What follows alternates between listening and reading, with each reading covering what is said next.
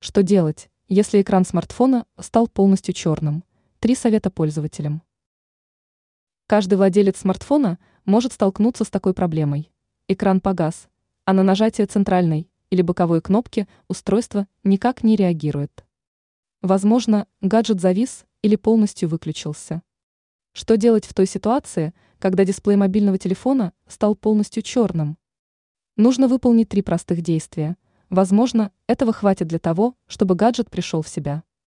Если ниже перечисленные процедуры не помогут, то придется показать мобильник сотрудникам сервисного центра. Попробовать перезагрузить смартфон. Если смартфон не реагирует на кратковременное нажатие боковой кнопки, то стоит подержать палец на кнопке подольше. Иными словами, пользователь должен попытаться выполнить принудительную перезагрузку мобильного устройства. Возможно, в этом случае зависший или выключившийся телефон все же возобновит работу. Позвонить на телефон. Если перезагрузить смартфон не удалось, на него надо позвонить. Поставить на зарядку. Если результата не дала и предыдущая процедура, то не исключено следующее. Мобильник попросту выключился из-за полной разрядки аккумулятора.